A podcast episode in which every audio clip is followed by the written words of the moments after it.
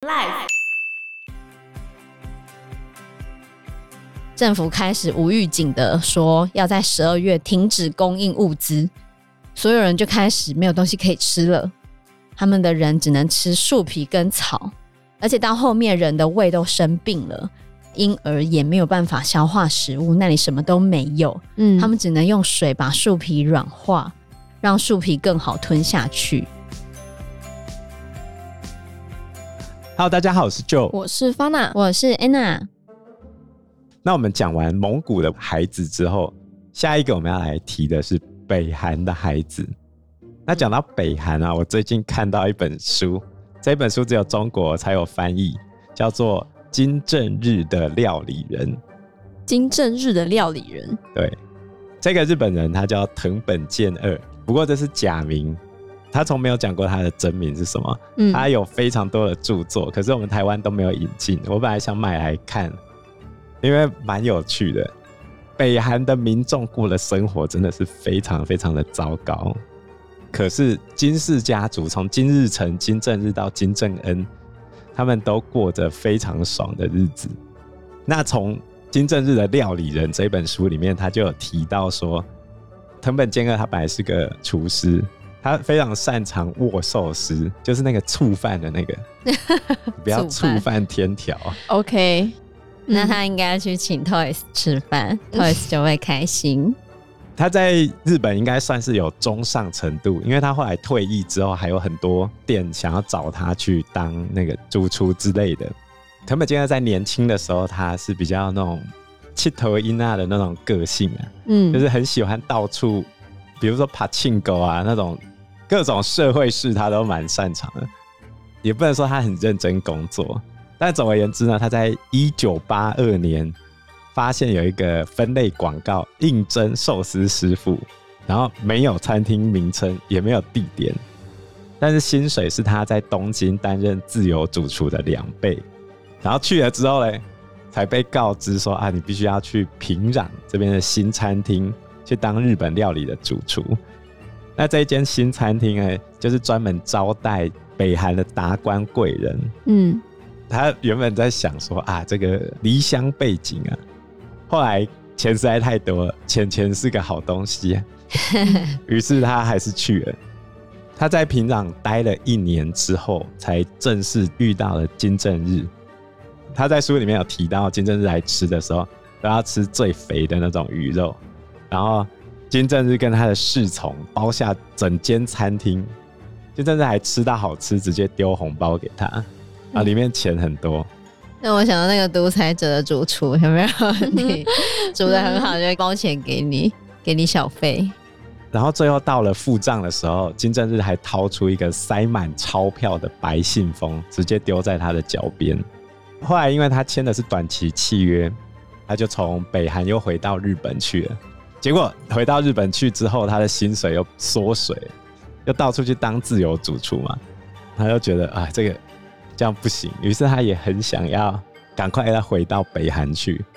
后来他主动跟北韩联络，啊，金正日也想到他，然后隔了两年左右又回到了北韩去。他第二度回到北韩之后，就跟金正日变成好朋友。啊，金正日给他两辆宾士车。还跟他一起射击、骑马、划水、玩高尔夫球，甚至还跟他一起尿尿，一起泡山温暖，坦诚相见。那关于北韩一个神秘的传说叫做欢乐族啊，简单来说就是由一群年轻女子组成的团体。金正恩的挑选方式是年龄要在十三到十五岁之间，像我们 Fana 就已经超过。超过已经不及格了，对，而且还要拥有高颜值、身材高挑，要会唱歌也会跳舞。哇！这个藤本健二主厨就遇到有欢乐组的场合，嗯，这有点十八禁，我想一想可不可以讲？应该可以，应该可以。那个场合怎么样？他就讲说，金正日喜欢办宴会的时间大概是在凌晨两点。那他有遇过有欢乐组的场合。就显现出金正日这个人的恶趣味。嗯，他会怎样呢？就是吃饭吃到一半，这时候叫欢乐组的女生进来，然后让他们清解罗衫，这样可以吗？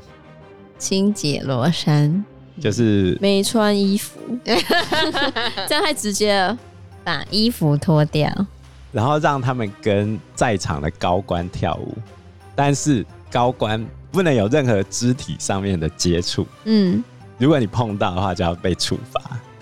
哦，就这样子。处罚是怎样？劳改啊？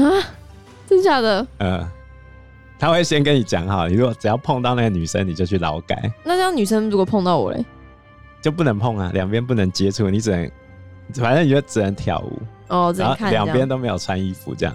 两边都没有穿衣服。对对对对。大家都，嗯、呃，哦，嗯，所以就没有那个后续的那个行为。嗯，就是一个恶趣味啊。啊，这样他自己本人是有穿衣服的吗？应该是没有吧。好，但他总不会把自己发配劳改啊。嗯，他要怎样就怎样，还是金正日哎、欸。是，所以在这样的一个国度底下，他们的孩子生活到底是怎样呢？《雨季的孩子》里面有一个故事是关于北韩的孩子，这其实是在讲北韩在二十世纪末有一个严重饥荒的事情。那这场严重饥荒也让金正日遭遇了好几次的暗杀。那藤本健二也就是在这场饥荒之后，发现北韩不能待了，他才逃回日本。可是他在北韩有一个老婆，是他跟金正日要来的。那当时候他要娶这个北韩老婆的时候，日本的老婆就要跟他离婚。可是他当时候已经很有钱了，所以他日本的老婆跟他要了一大笔的赡养费。嗯，金正日跟他讲说没关系，我帮你出。可是他最后落跑的时候，他知道他落跑的话，他北韩的老婆跟小孩就完蛋了。嗯，但他还是跑了。对，就有点渣，哦、没良心呢。应该不能说没良心，应该说他太重视自己了，他只在乎他自己。那我们要讲的这个北韩的孩子，他的故事是发生在二十世纪末。这个是作者大卫·西门内斯，他是在中国遇到这个来自北韩的孩子。那为什么他会在中国遇到这个来自北韩的孩子呢？他是在中国的图们江这一边遇到的。这个孩子叫小金，他是从北韩逃离出来的。作者遇到小金的时候，小金已经十三岁了，可是看起来还不到十岁，因为。他们遭遇了非常严重饥荒的问题。小金呢，他其实没有看过海洋，他也不知道怎么游泳。可是他为了拯救他的家人，他为了获得食物，他先从图门江那边走了二十五公里的路哦。二十五公里，对，二十五公里要走哪里到哪里啊？二十五公里，二十五公里，从台北火车站走到淡水老街，用走的话。大约二十公里，要走多久啊？我们慢慢走的话，大概十一分钟可以走一公里啊。所以一小时六公里，所以大概走四小时。对啊，差不多。所以你看，小金他就是在经历了约四个小时的步行之后呢，他就要游过图门江到达中国。他那时候是在九月的时候渡江的，九月份的时候河水还没有结冰。可是他要先躲在树里面，因为他很担心被当地的军人发现，因为发现他就不能过河了。可是他如果不赶快过河的话，他已经躲在旁边四天了，他都快要饿死了。所以到最后第五天的夜晚，他觉得再拖下去就没有时间了，他就鼓起勇气赶快渡河。后来他就终于到达中国。小金非常幸运，他到达中国的时候呢，遇到了一户姓方的人家。方太太对小金非常的好，她一开始叫小金赶快走，不要被抓到，因为距离他们家几公尺远的地方就是难民收留中心。如果他被中国的公安抓到的话，难民收留中心就会把小金送回去北韩给北韩的军人，这样就死定了吧？对。后来方太太就把小金带回去他们自己家，带回方家。嗯然后把它藏起来，帮他洗澡，还给他吃东西，一天让他吃四餐。哇，对他很好，对他好好，对啊，对他很好吧？嗯。然后方太太就还跟作者讲讲说，小金刚来的时候，你都可以看到他的骨头了，可是现在已经开始长肉了。嗯，方太太对小金真的很好。方家呢，其实是开杂货店的。方太太也有一个儿子，儿子比小金大了一些。那他们其实是两年前才刚搬到图们江附近的。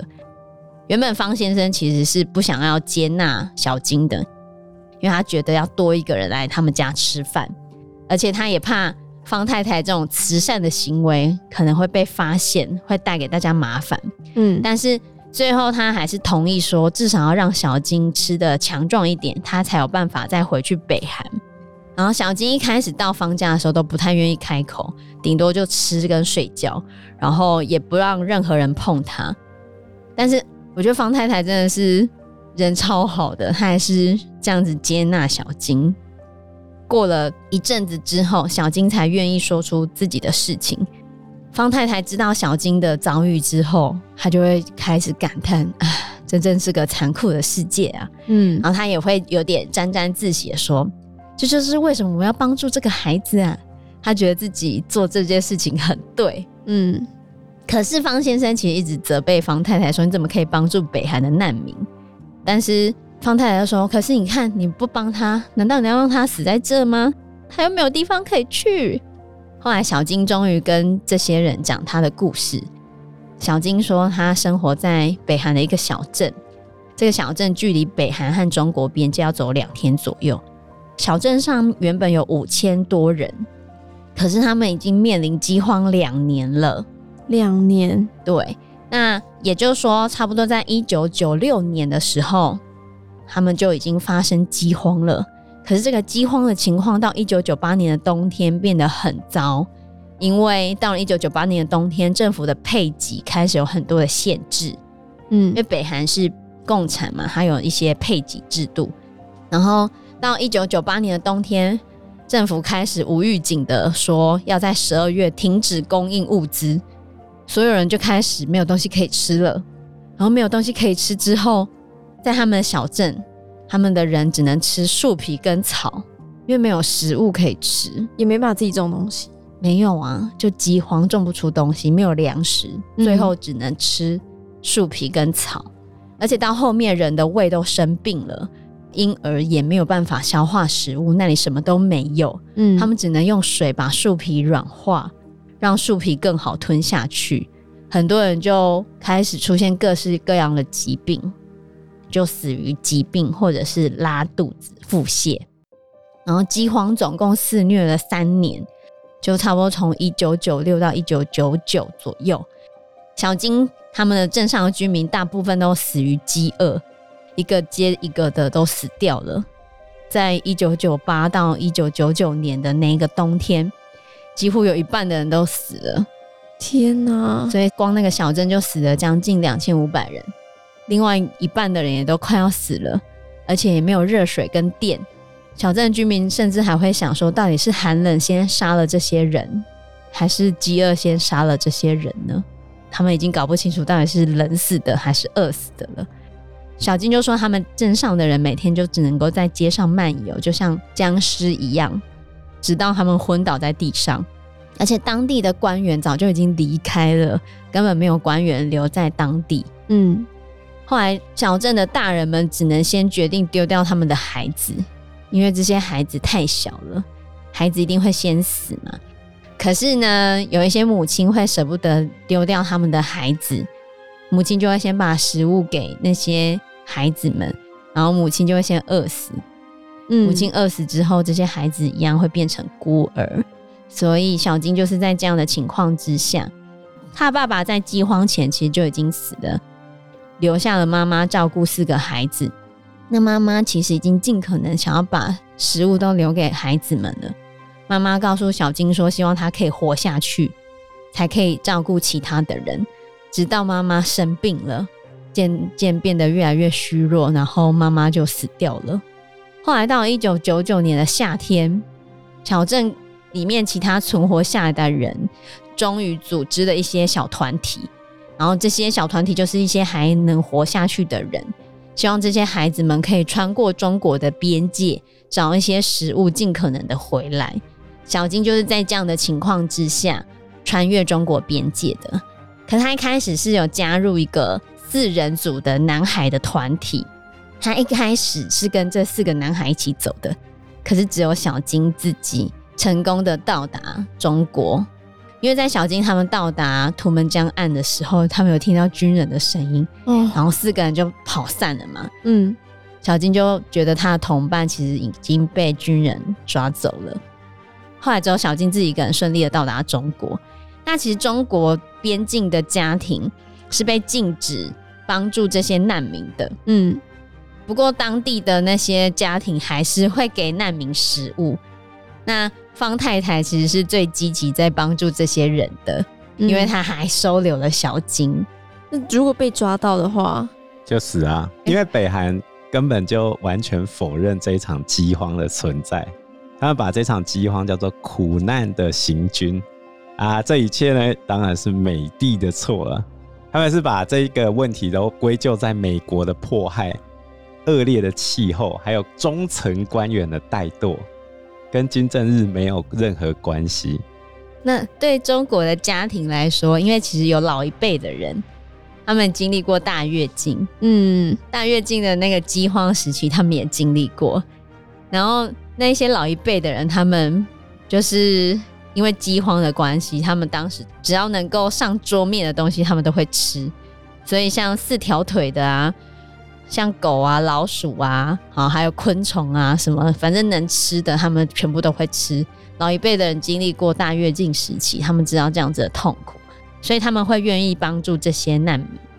其实，在一九九七到一九九八年这时候，北韩都已经出现人吃人的状况。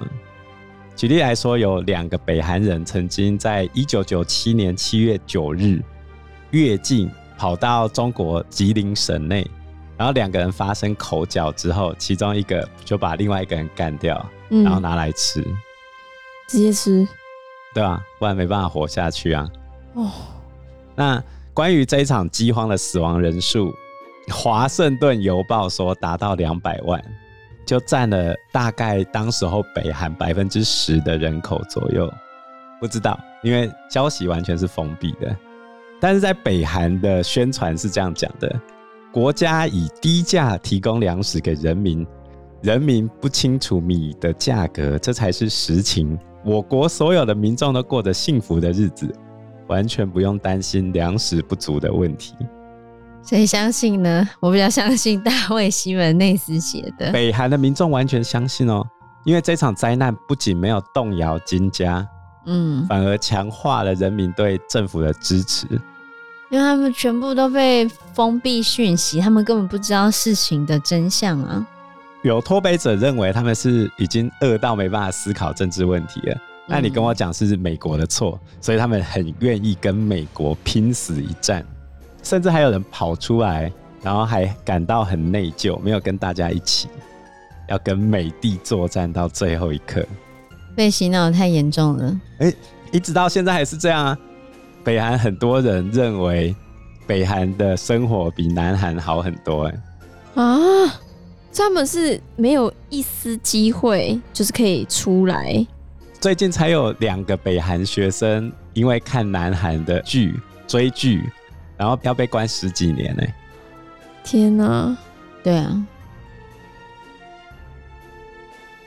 因为时间关系，我们这一集节目就到这边喽。有任何的建议，都可以在留言区告诉我们，或者是直接在 Facebook 或者是 IG 留言我们，我们都会回应你哦。喜欢我们节目的话，欢迎按赞、订阅、加分享。